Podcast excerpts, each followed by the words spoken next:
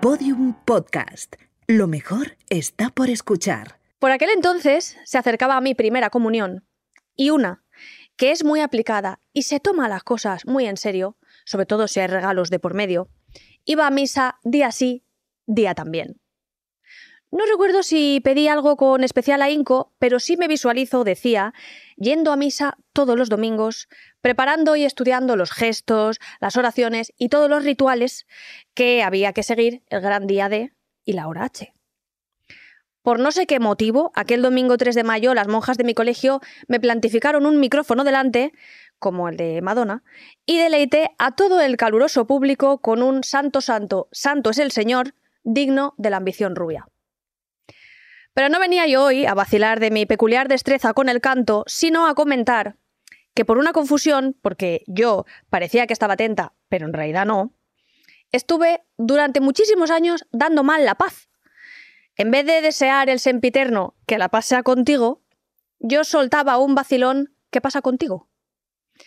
La gente nunca me dijo nada hasta que un día mi madre ya no pudo más y me confesó que ella sabía desde el primer momento que yo lo decía mal, pero prefirió no cortar mis alas y dejar volar mi creatividad. Pues eso, ¿qué pasa contigo? Soy la Forte, separado, como la Jurado, la Pantoja o la Rosalía, y hoy doy a luz el programa en el que hablaremos con Mónica Carrillo, porque las madres son el ser más maravilloso sobre la faz de la Tierra, y todos tenemos una. Mónica, prepárate, porque hoy queremos saberlo todo sobre tu madre. Otra vez como una tonta mirando por la ventana. ¿Pero qué hace la criatura hasta las 6 de la mañana? Y este cuarto, una leonera, siempre oliéndome a cerrado. Luego, mami, tengo hambre, no me pisen los fregados. Y le digo, cualquier día voy a coger el autobús. Y me dice, cuando quieras, pero apágame la luz. Ay, sino que vaya al podcast de La Forte y que hable. Porque La Forte lo quiere saber todo sobre tu madre. La Forte lo quiere saber todo sobre tu madre. La Forte lo quiere saber todo sobre tu madre. Mónica Carrillo, muchísimas gracias por pasarte a contarnos todo sobre tu madre. Hombre, muchísimas gracias a ti por invitarme. Hemos de decir que antes de que empezara esta charla, ha venido un compañero de aquí de Podium, de la casa de Prisa, y ha saludado a Mónica y ha dicho, cuidado al entrevistarla a ella porque posiblemente lo dé todo y tú pues vas a hacer lo que puedas. Digo, no, sí, ya lo sé, sí, ya lo sé. Es que es amigo, le conozco desde hace muchos años, o sea que es... ¿No es objetivo? No, o sea que tranquila. En fin, eh, Mónica, yo contaba que mm, en mi comunión, pues me plantaron un micro delante y me dijeron, canta. Eh, tú ibas muchísimo, muchísimo tiempo delante de la cámara, pero también estás cantando Bueno, ahora. sí. Cuéntanos esto. Bueno, son retos, ¿eh? Porque mm, llego, llegué por casualidad a, a- a este, a esta cuestión. Eh, eh, A mí sí que me gusta escribir letras de canciones y soy muy musiquera porque no, no sé mm, de composición musical, no sé, pero me gusta mucho y, y empecé a hacer letras y, y me animó Diego de 21 a Mm. que pusiese unos coros, lo que eran unos coros, como era en su casa, lo hicimos todo como muy... Te engañó. Claro, era todo como muy mm, familiar Mm. y, y no era la sensación de estás haciendo nada en serio y, y me gustó mucho por el proceso porque vi cómo íbamos formando las pistas, es decir, cómo se gesta ya no solamente la letra, que eso sí que habíamos estado peloteando unos, mm, uno- durante unos meses, te mando estas letras, eh, bueno, hicimos un par de temas y, y me invitó a cantar y sí canté ahí una estrofa, sí, sí. Pero claro, yo me pregunto, como señora miedosa que, que teme un poco a, a la, la opinión pública, a la opinión ajena, eh, has escrito cinco novelas, has ganado el premio Azorín en 2020 por La vida desnuda, llevas no sé cuánto presentando el informativo junto a Matías Prats y ahora te dedicas a producir, a componer y a cantar. ¿Eso quiere decir que tú estás segura y que lo que digan, pues chica, te resbala un poco? Sí, me, mm, sí que me resbala, pero, pero porque ha, sido un ejercicio mm, que he ido mm, practicando y llevando a cabo durante muchos años porque yo soy vergonzosa, pudorosa. Pero al final, mm, bueno, la vida y las tablas te van haciendo pues que a nivel profesional he ido creciendo lógicamente como Mm. hacemos todos. Entonces, eh, yo cuando estoy trabajando no soy nada pudorosa ni nada vergonzosa, pero sí que he ido rompiendo miedos. Y eso sí que me gusta mucho, porque lo que me gusta son los retos. Entonces, el exponerme, eh, lo hago por mí, no es que no, no es que pierda el respeto al público ni al espectador, ni mucho menos, lo que no quiero es perderme el respeto a mí. Ya. Claro, entonces lo que hago es, bueno, me voy a poner a escribir una novela, lo hago sin ningún tipo de tabú. No quiero pensar, soy la periodista, presentadora de Ya. informativos que se está poniendo, y entonces esta trama no la voy a llevar por aquí por lo que vayan a pensar. En ese sentido digo que no me importa tanto lo que Mm. dirán. Y es la única manera de ser libre, porque lo peor es la autocensura. Total. De hecho, eh, creo que te autocensuras poco y de verdad así lo considero de forma genuina porque en Twitter hace mucho el mico.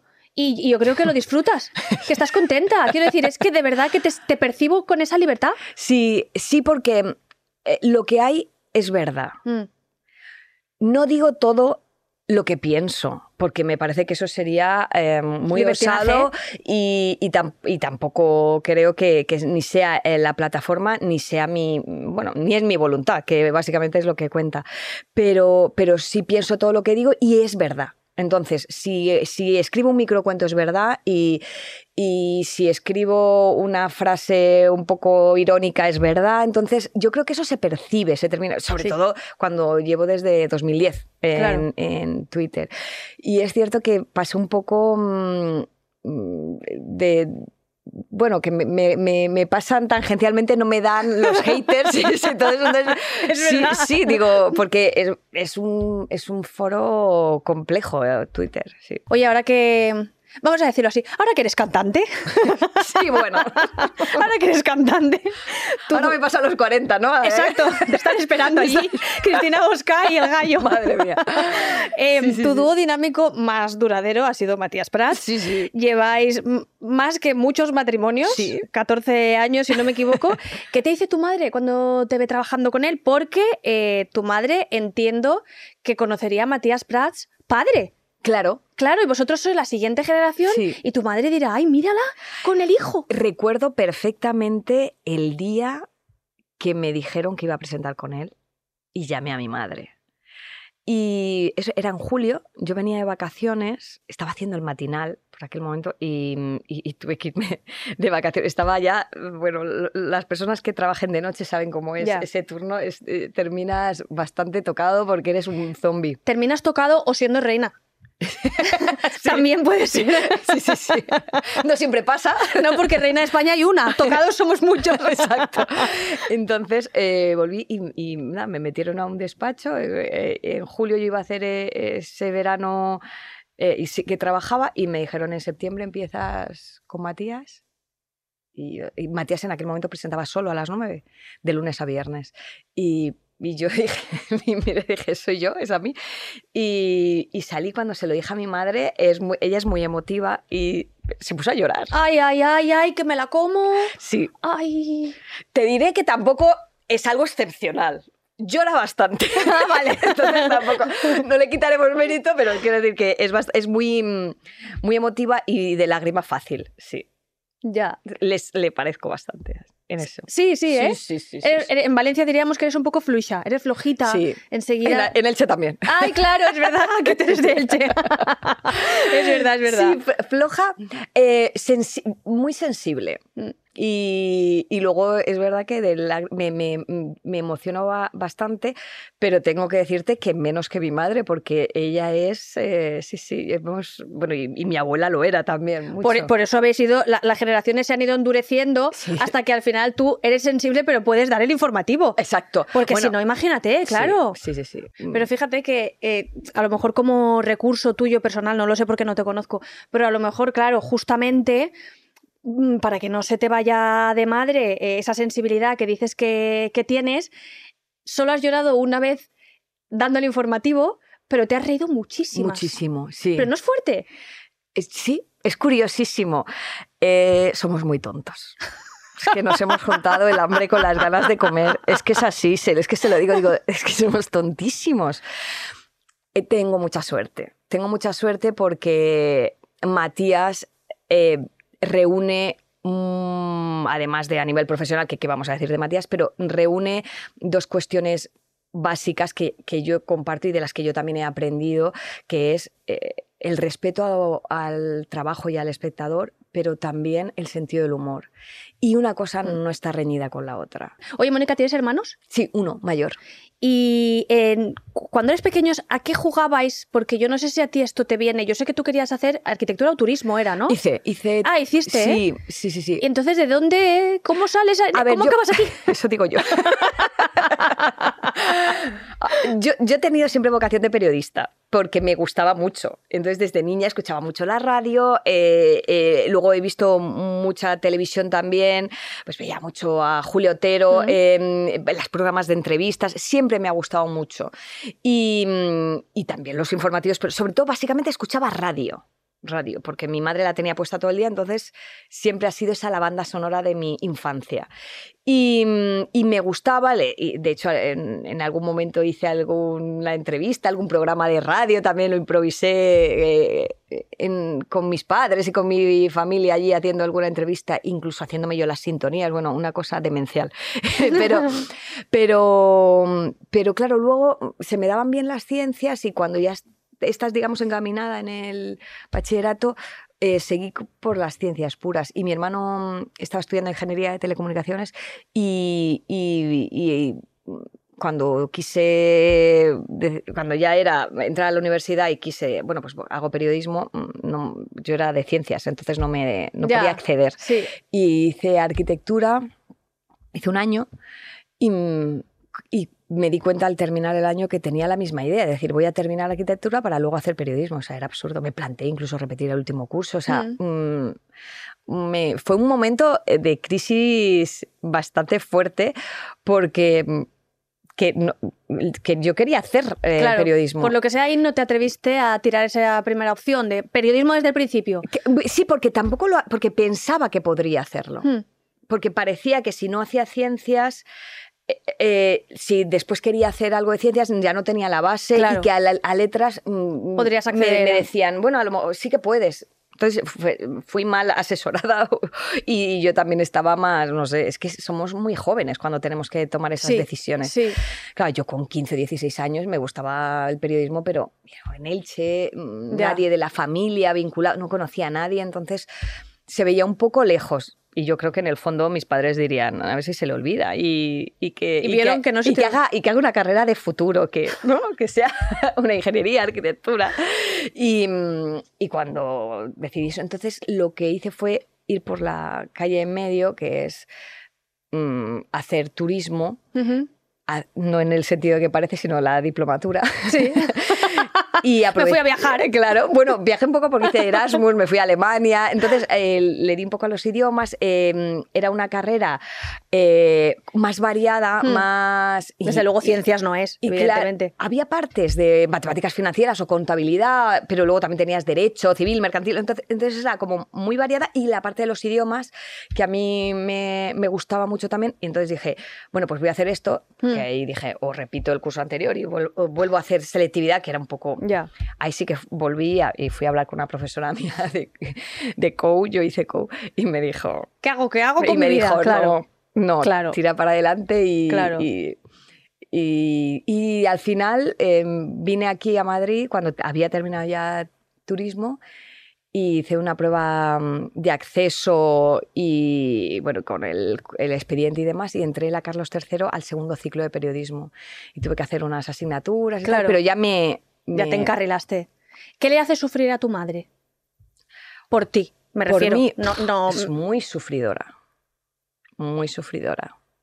O sea, yo hago terapia a ella para que deje de sufrir por nosotros. Sí, sí, sí, sí. Eh, básicamente es que estemos bien. ya. Sí, sí, pero se anticipa demasiado. Uf, las, Sí. las ansias somos así, no nos lo tengas en cuenta. No, no, a- sí, yo, sí, yo me lo trabajo, ¿eh? No, no, pero le, le- le agobia, pues eso, que estemos bien de salud, que esté, que ta- eh, claro, Trabajo. querer controlar eh, y no podemos. Este Total. es el gran aprendizaje, la aceptación de no vamos a poder controlar todo lo que nos pase, ni lo bueno ni lo malo, ¿eh?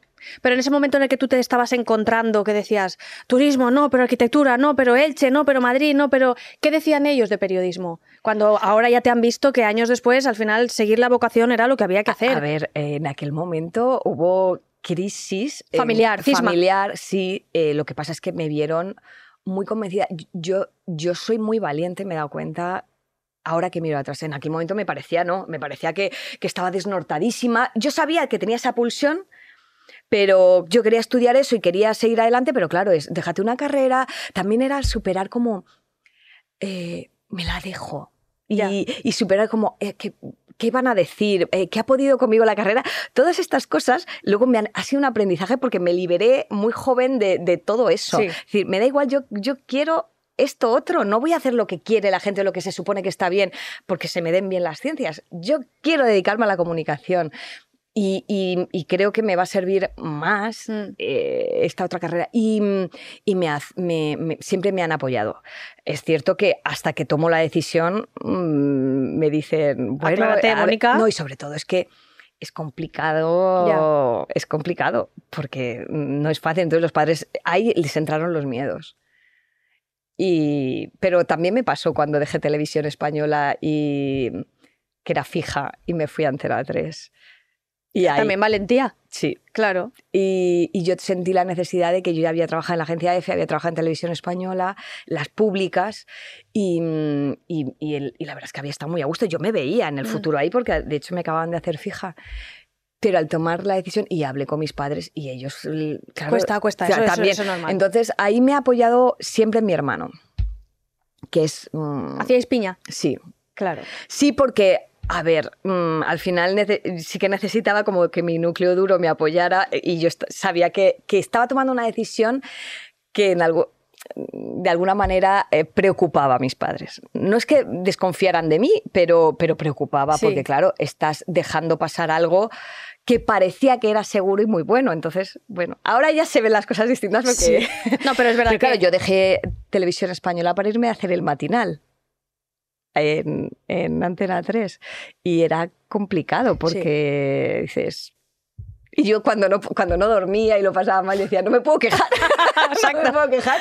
porque tu madre te dirá, hija mía, lo has elegido tú. Claro, es entonces, verdad. no, no. Pero luego tampoco hemos sido de reproches. Sí que, sí que yo des- les destaco eso, la- la- el acto de valentía de decir, oye, mm, que las decisiones no me achanto. Cuando quiero algo y lo siento así, tomo la decisión. Y ellos, claro, no sabemos si es no sabemos si está siendo apoyo y confianza o resignación.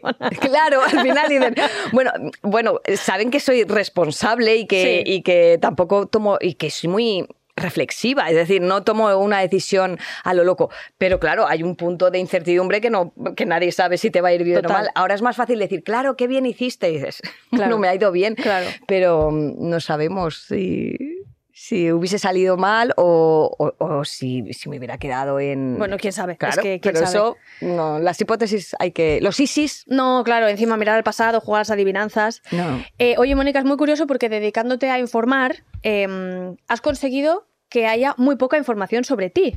De hecho, entras en Google y eh, pone Mónica Bellucci y Mónica Carrillo. Que está muy bien. Oye, Oye, está fenomenal. por ese orden. está fenomenal. Pero una de las noticias relevantes sobre Mónica Carrillo es Mónica Carrillo entrena fuerza. ¿Tú Ah, quieres que siga siendo así? Que lo que se cuente sea poquito, que sí, ¿no? De hecho, sí, sí, sí. Es que, ¿ves? Esto es genuino también.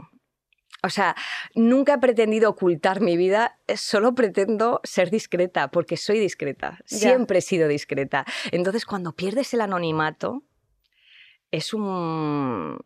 es- te, des- te desnudas de Ya. repente, eh, de alguna manera, eh, por la calle. Ya. Y, y a- a- yo no lo llevo mal porque todas las personas que se acercan son muy cariñosas y respetuosas, es decir, no tengo ningún problema en ese sentido y ya, ya lo he aceptado porque ya pasé la vergüenza del principio de, ay, me- no, eso ya hace muchos años, pero, pero sí que mm, mi vida no... Pero es que yo cuento mi vida a muy pocas personas, es decir, soy muy reservada. Entonces, claro, esto es genuino también. Entonces, hay personas que se sienten muy cómodas hablando de su vida personal y, yo- y lo tope? respeto. Claro, porque, porque son así, pero a mí me da mucho más pudor. Ya. Sí. Eh, cuando eras chiquitita, ¿te contaban muchos cuentos? O sea, ¿de dónde te viene a ti esa pasión por los juegos de palabras, por, por los microcuentos, por los cuentos, en definitiva? Sí, mm, mi- mi madre es, un- es una gran lectora y, y- y sí que no sé si por ahí puede venir eh, un poco ese gusto por, por las palabras, pero me he ido dando cuenta de s- yo. Yo, o sea, yo me he dado cuenta, en mi casa hemos escuchado mucha música sobre todo mi hermano y yo, mi Mm. hermano es muy melómano también, y, y, eh, pero él, por ejemplo, le gusta más la música eh, en inglés o, Ujú. o, o sea, le- eh, más eh, otro tipo de música. Y yo me, me fui dando cuenta que, a pesar de, de escuchar toda su música, porque la banda sonora de él la heredaba Claro, yo, claro, claro. mm, me, me fui más para la música española, me fijaba mucho en las letras, de repente a mí Sabina me parecía espectacular, me parecía eh, Robe de Ujú. extremo duro. mm, Y de repente me fui dando cuenta que ese juego de palabras, que también tiene mucho que ver con la musicalidad, bueno, me sentía muy cómoda y me emocionaba mucho. Es decir, me, me llega. Entonces, Sí. eso me llevó más a la poesía, que yo tampoco eh, era consciente. Entonces yo creo que, que- que fui madurando y eso es lo que me, me fue como tocando ciertos resortes. A ver, como, como amante y creadora de poesía, entiendo la relación con Sabina. Cuéntanos, por favor, qué pasa con tu madre, qué pasa con Sabina, qué está pasando ahí, que sé que hay un amor que... que Ay, sí, es que me hizo mucha ilusión que se conocieran. Y, y por mi cumpleaños hace un par de años me dijo él y, y Jimena, su mujer, me dijeron, estaban mis padres aquí que vinieron a, a pasar nuestros cumpleaños en septiembre y dijeron, vamos a comer un día con tus padres, por favor. Y Bueno. entonces, y nos juntamos y, y me, me gustó mucho, eh, mi madre y Sabina tienen la misma edad. Sí. Sí, y, y me gustó mucho ver ese acercamiento, eh, que tuvieran acceso a una persona a la que admiran, que vieran el cariño, porque es lo que me- mi madre me decía.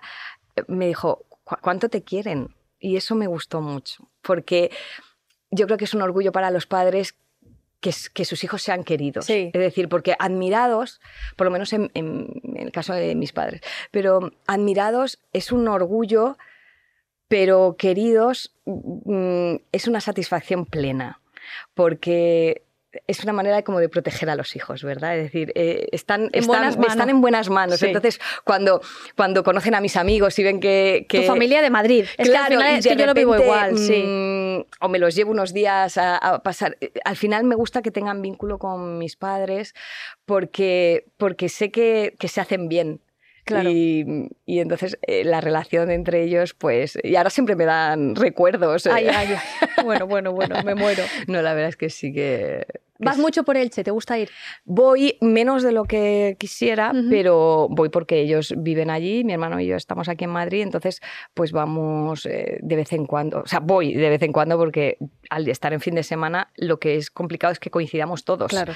Yo voy un poco al revés, pero sí que cuando tengo algunos días liberados entre semana Ujú. de, de otras cosas, porque al final... mm, Sí, hay lío. eh, sí, hay lío y, y- y sí que me escapo y me voy para allá y me, me gusta mucho el mar Ya.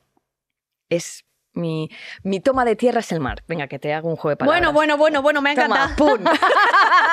Mónica Carrillo, ¡boom! Sí, pero es volver a mi raíz, eh, el, el mar, y me da muchísima paz. Mm. Estoy descubriendo otras cosas, ¿eh? porque también estoy descubriendo, por ejemplo, de la montaña yo era muy ajena y también desde hace un par de años estoy haciendo un poco mm, incursiones en la nieve. ¿Qué tal? Eh, bueno, superando retos y miedos. Ya. Sí, porque, y más a, a estas edades que digo, que no es que pretenda ser yo ningún atleta, pero bueno, eh, superar el miedo porque me, sí, porque lo empecé hace años y lo hice fatal porque Mm. era muy jovencita y sin monitor y sin nada y era un suplicio y ahora he hecho las cosas bien. Qué guay. Entonces, por lo menos, o poco, pero bien. Sí, sí. Evitar lesiones y disfrutar. Y entonces la montaña también me, También te está dando me dio, sí. Lo que pasa es que soy muy friolera, entonces eso tiene que ser en pequeñas Pero me ha encantado dosis. porque la expectativa es buena, porque es evitar lesiones. Sí. Empezamos muy bien. No, no, no, es que, pero esto en general en la vida. eso es- sé lo que quiero, quiero disfrutar. Sí. Pero sobre todo lo que no quiero es hacerme daño. ¿Rompernos un pie? No. No. En principio no. Y el esquí es verdad que es Sí, hay que tener cuidado. complicado. sí. Que por cierto, has dicho durante toda la charla, y vamos a ir terminando, eh, has hablado varias veces de la valentía, de superar retos y demás. Te voy a contar una cosa, a ver si te gusta, porque a mí me la contaron hace poco y yo la estoy practicando, la he estado haciendo todo 2023. La caja de la valentía, que es título que me he inventado yo, se puede llamar el cajón de los retos, da igual.